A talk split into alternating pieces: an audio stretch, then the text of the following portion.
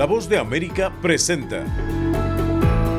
Buenos días América. Desde Washington, la actualidad informativa.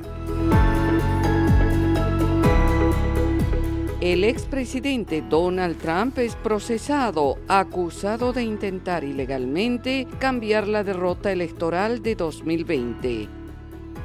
El Pentágono anuncia el retiro de más de mil soldados de la frontera sur a punto de cumplirse los 90 días de su despliegue. Y el presidente López Obrador anuncia la apertura de una oficina en Chiapas que permitirá a solicitantes de asilo en Estados Unidos realizar sus trámites. Hoy es miércoles 2 de agosto de 2023. Soy Yoconda Tapia y junto a Gustavo Cherkis les damos la más cordial bienvenida. Aquí comienza nuestra emisión de Buenos Días, América.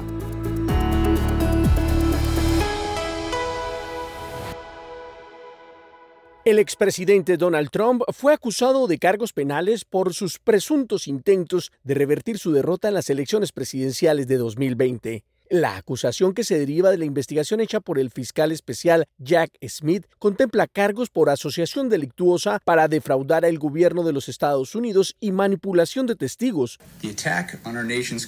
El ataque al Capitolio de nuestra nación el 6 de enero del 2021 fue un ataque sin precedentes a la sede de la democracia estadounidense, se describe en la acusación. Fue alimentado por mentiras, mentiras del acusado, con el objetivo de obstruir una función fundamental del gobierno de los Estados Unidos, el proceso de la nación de recopilar, contar y certificar los resultados de las elecciones presidenciales. Los fiscales federales dijeron que su investigación, que duró más de dos años, tiene entrevistas a funcionarios electorales en Georgia, Wisconsin, Michigan y otros trabajadores federales que fueron presionados por Trump y sus asociados para cambiar los resultados de la votación en esos estados. La acusación, que es el tercer caso penal presentado contra el expresidente en menos de cuatro meses, se centra en los turbulentos dos meses posteriores a las elecciones de noviembre de 2020, en los que Trump se negó a aceptar su derrota y difundió mentiras de que le robaron la victoria. La agitación resultó en el motín del Capitolio en Washington, D.C. el 6 de enero de 2021, cuando varios de sus partidarios irrumpieron violentamente en el edificio federal, atacaron a los agentes de la policía e interrumpieron el conteo de los votos electorales en el Congreso. El Pentágono retirará 1.100 soldados en servicio activo de la frontera entre Estados Unidos y México que desplegó a principios de este año, mientras el gobierno se preparaba para el fin de las restricciones de asilo vinculadas a la pandemia. El secretario de Defensa, Lloyd Austin, aprobó entonces el despliegue de un total de 1.500 soldados en servicio activo para un aumento temporal de la presencia militar de 90 días en la frontera en mayo. En ese momento, los cruces fronterizos ilegales estaban aumentando rápidamente con la preocupación de que se incrementaran aún más después de que terminaran las restricciones, pero en cambio los números han disminuido. Los 1.100 efectivos concluirán su misión de 90 días el 8 de agosto y la presencia de los 400 restantes se extenderá hasta el 31 de agosto y se espera un anuncio oficial al respecto.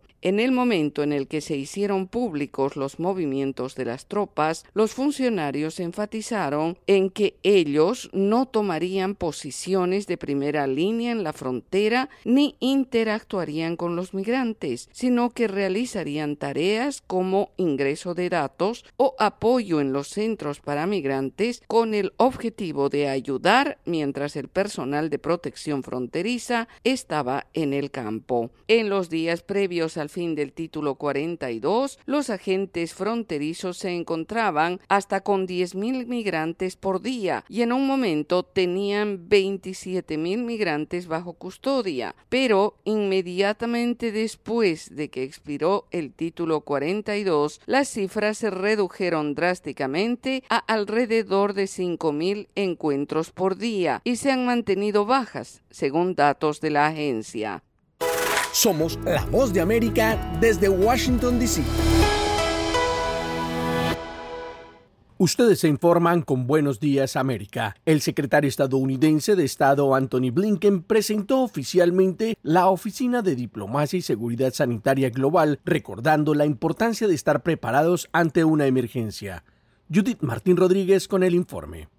La pandemia del COVID-19 dejó en evidencia la debilidad de las estructuras sanitarias de muchos gobiernos y demostró no solo la falta de infraestructura mundial para hacer frente a una situación de emergencia sanitaria global, sino la poca preparación y anticipación de protocolos ante situaciones similares. Tres años después, Estados Unidos se ha propuesto revertir esta realidad e inauguró la Oficina de Diplomacia y Seguridad Sanitaria Global, cuyo objetivo general es, según el Departamento de Estado, fortalecer la arquitectura de seguridad de la salud global para prevenir, detectar, controlar y responder de manera efectiva a las enfermedades infecciosas. Estamos estableciendo una nueva oficina para enfocarnos completamente en la necesidad de impulsar la coordinación tanto interna como internacional y acelerar los esfuerzos continuos del Departamento de Estado para fortalecer la seguridad sanitaria mundial para que el mundo pueda responder con inmediatez e intención cuando surja la próxima crisis de salud. Blinken aseguró que es en este paso cuando interviene la diplomacia al aprovechar y coordinar la asistencia exterior de Estados Unidos. La oficina tiene como objetivo fomentar una cooperación internacional sólida, mejorando la protección nacional y la de la comunidad mundial contra las amenazas a la salud a través de sistemas y políticas fortalecidas. Por otra parte, el jefe de la diplomacia estadounidense, Anthony Blinken, presidirá este jueves una reunión de alto nivel del Consejo de Seguridad de la ONU que pondrá de relieve la inseguridad alimentaria mundial y los conflictos que empeoran esta situación. Siguiendo esta narrativa, se espera que Blinken ofrezca anuncios y resultados e instó a las naciones a firmar un comunicado preliminar que desde Washington planean emitir sobre la crisis de hambruna y desnutrición global, una situación que se está viendo afectada por la negativa del Kremlin de renovar el acuerdo de granos del Mar Negro que permitía las exportaciones de granos y cereales de puertos ucranianos. Judith Martín Rodríguez Voz de América. Están en sintonía de Buenos Días América. Hacemos una pausa y ya volvemos. Estas son las noticias. A tempranas horas de la mañana, acompañado por sus aliados políticos, el presidente... No coincide con la medida unilateral implementada por el gobierno de Estados Unidos. Que ya por precaución han recomendado no viajar a la zona estos son los corresponsales de la Voz de América. Álvaro Algarra, Voz de América, Caracas. Giselle Jacome, Quito, Ecuador, Voz de América. Juan Ignacio González Prieto, Voz de América, Buenos Aires, Argentina. Llevando siempre la información desde el lugar de los hechos. La economía de Uruguay lleva 15 años de crecimiento ininterrumpido. Fue designado con 94 votos de los 128 asambleístas que forman. Sara Pablo, Voz de América, Ciudad de México. Nerima Mabel Reyes, Voz de América, San Salvador. La Voz de América ofreciendo información de lo que sucede en Estados Unidos, América Latina y el mundo.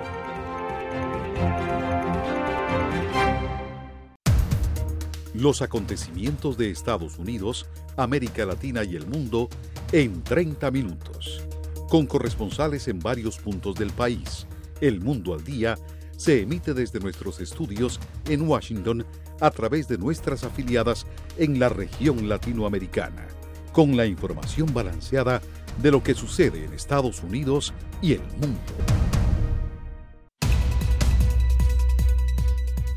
¿Qué tal amigos? Les saluda Henry Llanos para invitarlos a escuchar Deportivo Internacional.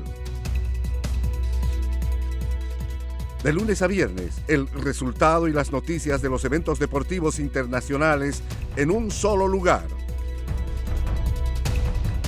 Deportivo Internacional, una producción de La Voz de América. El presidente López Obrador informó que con la creación de un espacio internacional multipropósito que será ubicado en Chiapas, migrantes de Venezuela, Nicaragua, Haití y Cuba podrán realizar su trámite de solicitud de asilo a Estados Unidos desde el sureste mexicano. Sara Pablo tiene los detalles. Aunque no hay fecha para que se concrete, el presidente Andrés Manuel López Obrador informó que se avanza en el proyecto acordado durante la cumbre de líderes de América del Norte para instalar en el sureste de México un espacio de atención para migrantes. Explicó que se pretende que en dicho centro multipropósito se ofrezca a los migrantes la posibilidad de un albergue, alimentación, atención médica, cuidado y oportunidades de trabajo porque ahora México tiene la capacidad para ofrecer empleos. El Ejecutivo reveló que desde el sur del país, quizá a través de consulados móviles, migrantes de Venezuela, Nicaragua, Haití y Cuba podrían realizar su solicitud de asilo ante autoridades estadounidenses sin la necesidad de trasladarse a la frontera norte con todos los riesgos que ello implica. Lo que se busca es que puedan haber opciones de trabajo, de capacitación para migrantes. Y al mismo tiempo que puedan hacer sus trámites para llegar a Estados Unidos los que lo deseen. El presidente destacó que tras la conclusión del título 42 en el mes de mayo, se ha registrado una disminución de los flujos migratorios a Estados Unidos, sin necesidad de que se coloquen boyas en el río Bravo, como lo hizo el gobernador de Texas, Greg Abbott. Dijo que esto se logró gracias a las vías legales de ingreso que puso en marcha el gobierno de Estados Unidos además a los programas de desarrollo implementados en Centroamérica y el Caribe. Sara Pablo, Voz de América, Ciudad de México. En otra noticia, mientras la cifra de migrantes que cruzan el Darién en la frontera colombo-panameña rompió la cifra histórica, Colombia anunció la intervención en la zona para impulsar el emprendimiento y el ecoturismo en las poblaciones de la región. Manuel Arias tiene los detalles.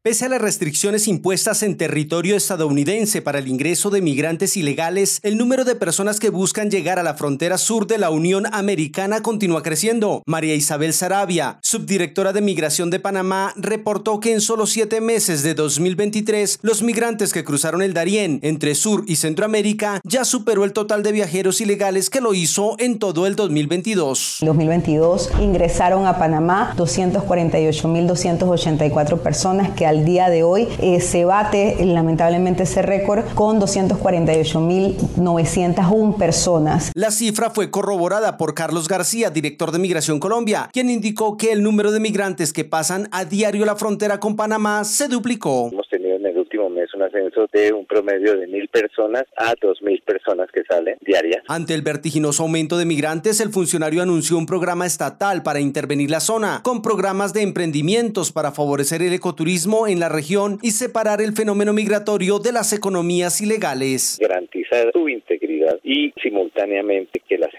entidades del Estado, junto con esfuerzos de cooperación internacional, fortalezcan los procesos económicos que hoy en día son nacientes y que tienen que ver con ecoturismo de tal manera que se pueda generar un equilibrio y un cambio de economía de la población que hoy habita esta región del Darién. Migración Colombia anunció que el presidente Gustavo Petro visitará en los próximos días la zona del Darién para poner en marcha esta iniciativa que pretende separar el fenómeno migratorio de las prácticas criminales como la trata de personas, el tráfico de migrantes y el abuso y la explotación sexual. Manuel Arias Naranjo, Voz de América, Colombia.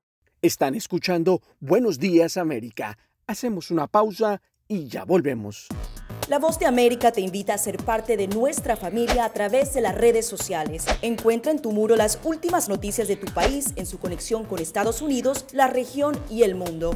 Historias que empoderan las voces latinoamericanas de política, economía, salud, actualidad, balanceadas y precisas. Únete a un equipo de origen hispanoamericano que trabaja para conectarte con los tuyos. Síguenos en Facebook y conviértete en protagonista de una historia que tú mismo ayudarás a construir.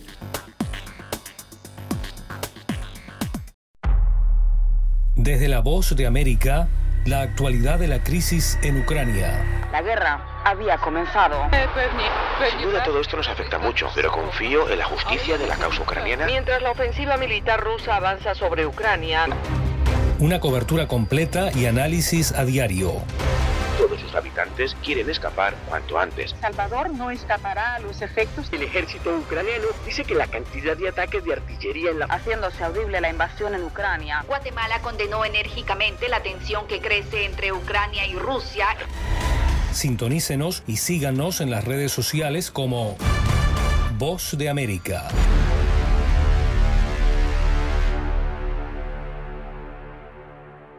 Por otra parte, la economía de Venezuela vuelve a entrar en una fase de recesión, según advierte un ente independiente. Carolina Alcalde tiene los detalles. El Observatorio Venezolano de Finanzas, un ente independiente que surgió para contribuir en la elaboración de estadísticas económicas y hacer frente a la ausencia de datos en el país, alertó que la economía de Venezuela se contrajo durante el segundo trimestre del año, acumulando dos trimestres consecutivos de contracción. Ángel Alvarado, economista y miembro del observatorio, recuerda que entre 2021 y parte del 2022, la economía venezolana había acumulado siete trimestres de crecimiento, pero vuelve a registrar un comportamiento de decrecimiento, tal y como ocurrió a partir del 2013. El resultado de este trimestre básicamente se explica por la caída del consumo, caída del crédito, caída del gasto público y todo esto en parte eh, por la caída de los precios del petróleo cuando comparamos este trimestre, segundo trimestre de 2023 respecto al segundo trimestre del año 2022, en el cual tuvimos altos precios del petróleo producto del comienzo de la guerra en Ucrania. Recordemos que el petróleo tocó cuatro picos de 140 dólares el barril, al menos el, precio Brent. En este momento el barril petrolero está en promedio en 70 dólares. Alvarado agrega que la perspectiva para el resto del 2023 es complicada. La economía va a decrecer este año 2023, como hemos dicho desde finales del año pasado del Observatorio Venezolano de Finanzas. Venezuela registra la inflación más alta del mundo. De acuerdo al Observatorio Venezolano de Finanzas, la inflación de junio fue de 8.5% y la acumulada de 100.8%. Recientemente, el Banco Central de Venezuela ubicó la inflación acumulada entre enero y mayo en 96.3%. Carolina Alcalde, Voz de América, Caracas. Y ahora, en Buenos Días América, nos vamos a la sala de redacción de La Voz de América. Y la Organización Mundial de la Salud advirtió que el calentamiento global podría provocar un número récord de infecciones por dengue en todo el mundo, especialmente en Sudamérica y Europa.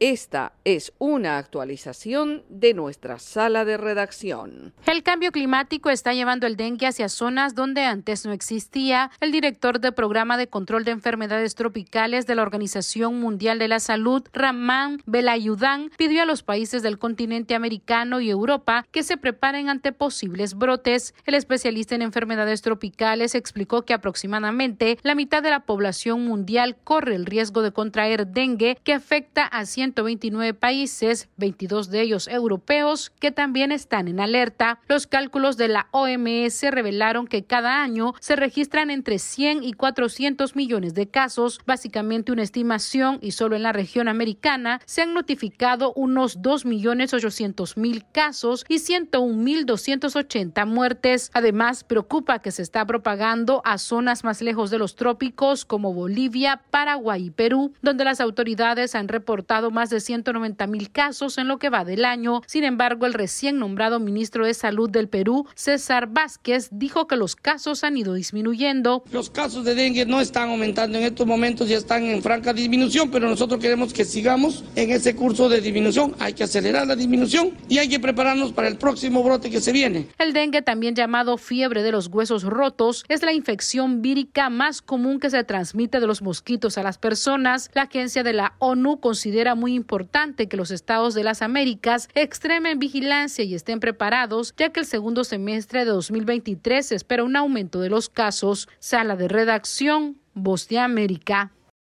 Somos la Voz de América desde Washington, D.C. El Mundial de Fútbol de Mujeres que se disputa en Australia y Nueva Zelanda podría catalogarse como la mejor y más exitosa de la historia, por repercusión, cobertura mediática en todo el mundo y por los números, que siguen creciendo a medida que avanza el torneo. En las últimas horas, la FIFA confirmó que la venta de boletos alcanzó ya los 1.678 millones en los primeros 38 partidos y que el total de asistencia en los estadios ya superó el millón de fanáticos. En cuanto a lo futbolístico, la Copa también tiene ciertas debilidades en algunas selecciones respecto a la edad promedio y la recuperación física entre partido y partido. Un gran contraste entre, por ejemplo, las veteranas con cuatro décadas, como la nigeriana Onome Evi y la canadiense Christine Sinclair, con la juventud de la costarricense Brittany Vázquez, la italiana Giulia Dragoni o la coreana Casey Fair, todas ellas con apenas 16 años. De las 32 selecciones mundialistas, la más veterana es Corea del Sur, con un promedio de 30 años. Solamente 11 jugadoras están por debajo de la treintena de edad. República de Irlanda y Estados Unidos están segundas, con una edad media de 28 años, y Brasil, tercera con 27 años y medio. Contrariamente, el plantel más joven es Haití, con un promedio de 23 años. Japón y Costa Rica tienen un promedio de 23 años y medio. Y si de números hablamos, este mundial reúne a las mejores y más prestigiosas jugadoras y también las muy bien pagas. El podio lo encabeza la capitana estadounidense Alex Morgan con un ingreso de poco más de 7 millones de dólares por año. Detrás, su compañera Megan Rapinoe, casi a la par. Y tercera, la española Alexia Putelas, balón de oro del 2021-2022, jugadora del Barcelona, quien recibe unos 4 millones de dólares cada año. Dejamos los números y nos metemos en una de las historias más polémicas que dio mucho que hablar antes de esta Copa del Mundo y es la de la coreana Park Eun-sun, quien ha tenido una carrera turbulenta desde que se unió al equipo para la Copa Mundial Femenina en el 2003 hasta considerar abandonar la selección debido a la controversia sobre su género. La delantera de 36 años y 1,82 m centímetros de estatura, goleadora en su liga, se convirtió en la surcoreana más joven en unirse a la selección mayor con 17 años antes del Mundial del 2003 en Estados Unidos. Sin embargo, todo cambió en su carrera tras el cuestionamiento de los entrenadores de seis equipos rivales, quienes amenazaron con boicotear la liga si no se sometía a las pruebas de género. La Comisión Nacional de Derechos Humanos calificó el acto de exigir una prueba de verificación de género como acoso sexual. Estaba enojada y me preguntaba por qué debía pasar por todo eso. Pensé en dejar el fútbol, pero de haberlo hecho, habría admitido que estaba en falta. A través de redes sociales, Park explicó que la verificación de género para jugar la Copa del Mundo y Juegos Olímpicos fue humillante. Fue suspendida de jugar en tres competencias de la Federación de Fútbol de Mujeres de Corea hasta que los seis entrenadores que la habían cuestionado dijeron que los comentarios sobre su género eran una broma. La controversia se desvaneció, pero los eventos dejaron marcada a Park por mucho tiempo. La goleadora se tomó un tiempo fuera de las canchas para ordenar sus emociones, nunca abandonó el deporte y hoy, luego de siete años afuera de la selección, está de regreso y feliz viviendo sus últimas emociones antes de retiro profesional. Gustavo Cherky, Voz de América, Washington, D.C. Están en sintonía de Buenos Días América. Hacemos una pausa y ya volvemos. Desde la voz de América, la actualidad de la crisis en Ucrania. La guerra había comenzado. Sin duda todo esto nos afecta mucho, pero confío en la justicia de la causa ucraniana. Mientras la ofensiva militar rusa avanza sobre Ucrania. Una cobertura completa y análisis a diario. Todos sus habitantes quieren escapar cuanto antes. Salvador no escapará a los efectos. El ejército ucraniano dice que la cantidad de ataques de artillería en la... Haciéndose audible la invasión en Ucrania. Guatemala condenó enérgicamente la tensión que crece entre Ucrania y Rusia. Sintonícenos y síganos en las redes sociales como Voz de América.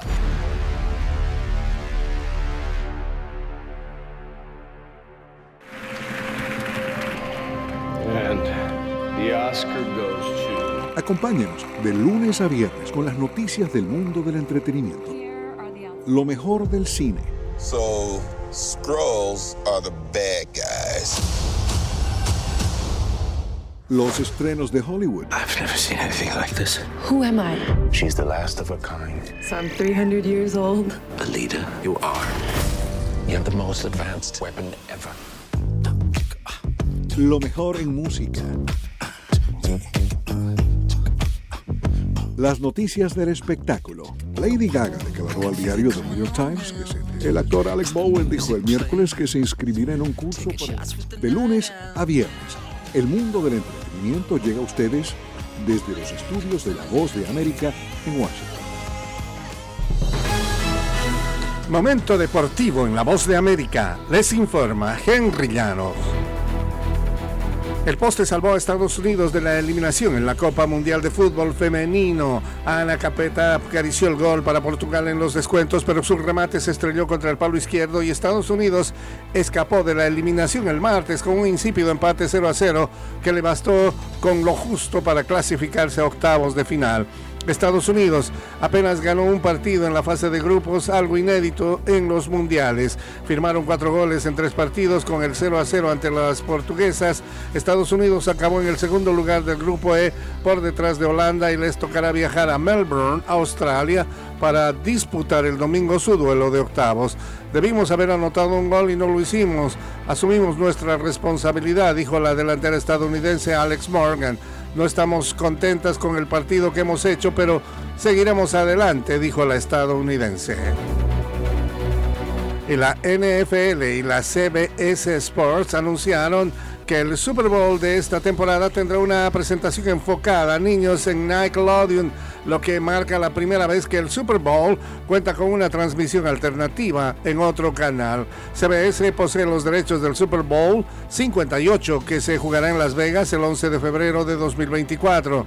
Estamos encantados de asociarnos con CBS Sports y Nickelodeon para presentar la primera transmisión alternativa del Super Bowl, dijo el vicepresidente ejecutivo de medios de la NFL, Hans Schroeder, en un comunicado. Nuestras transmisiones anteriores en Nickelodeon han sido grandes éxitos y han creado una forma nueva y diferente de experimentar un juego de la NFL, dijo el directivo. Henry Llanos, Voz de América, Washington.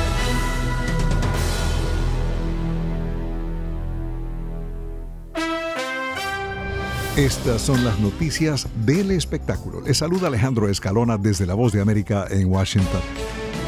Zendaya rindió homenaje al actor Angus Cloud, fallecido esta semana a los 25 años. La actriz de Euphoria dijo sentirse agradecida por la oportunidad de haberlo conocido. Cloud falleció el lunes en la casa de su familia en Oakland, California, pocos días después de la muerte de su padre. Cloud interpretó al traficante de drogas Fesco Fez O'Neill en la serie de HBO. Al cierre de esta emisión no se ha informado la causa del fallecimiento. La coprotagonista de Euphoria, Sidney Sweeney, también se expresó públicamente con tributos al actor Cloud en las redes. Cloud no había actuado antes de ser elegido para Euphoria. Además de la exitosa serie, Angus Cloud tuvo un papel secundario en su primera película The Line, protagonizada por Alex Wolff y John Malkovich y que fue estrenada en el Festival de Tribeca este año. Angus Cloud había sido seleccionado recientemente para coprotagonizar Scream Parte 6.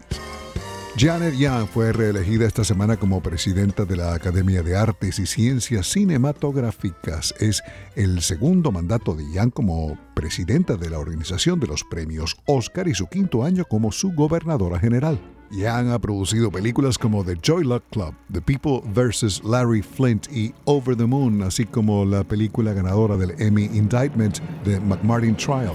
Janet Yang fue elegida presidenta el año pasado y supervisó la edición 95 de los premios Oscar en marzo pasado que registró un aumento en audiencia en comparación con los últimos años. La 96 edición de los premios de la Academia se llevará a cabo el domingo 10 de marzo de 2024 y se transmitirá en vivo por la cadena ABC.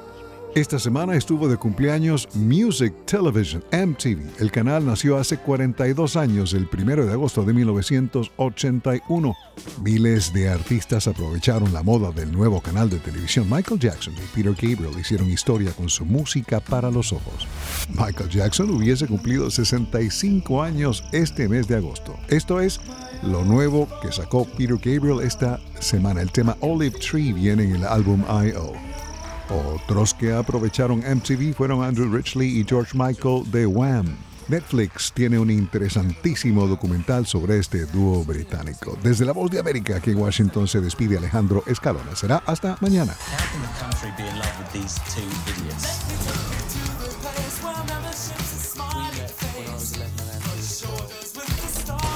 Changed my life in exactly the way someone needed to change my life if I was going to be a pop star. And that was it. Wham!